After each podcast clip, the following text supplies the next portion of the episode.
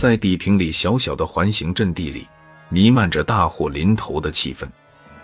美国士兵们彻夜紧握自动步枪，紧张地等待着。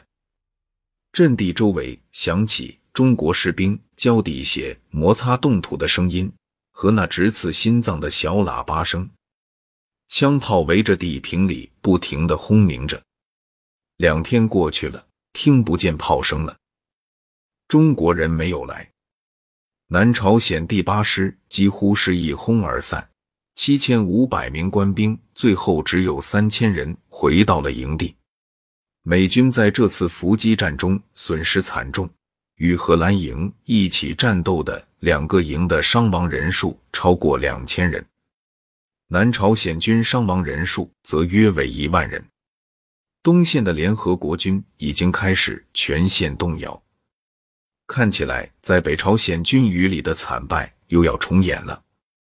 如果志愿军继续这么势如破竹，联合国军很可能会失去整个南朝鲜，那么他们就算被彻底打败了。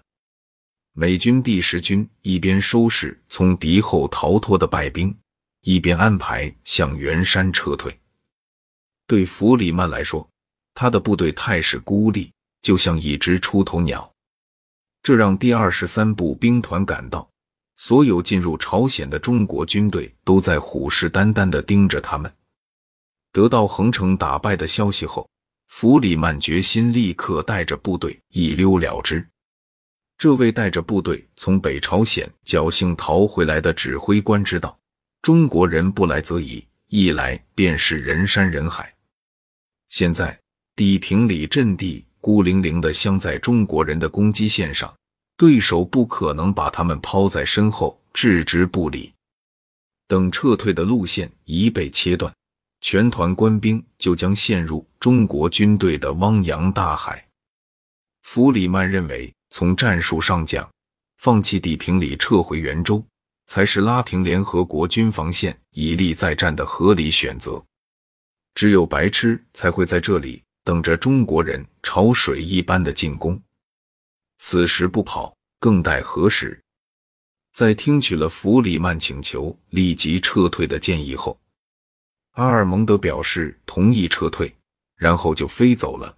他也觉得没有把二十三团放进虎口的必要，况且连团长都没有守住的信心。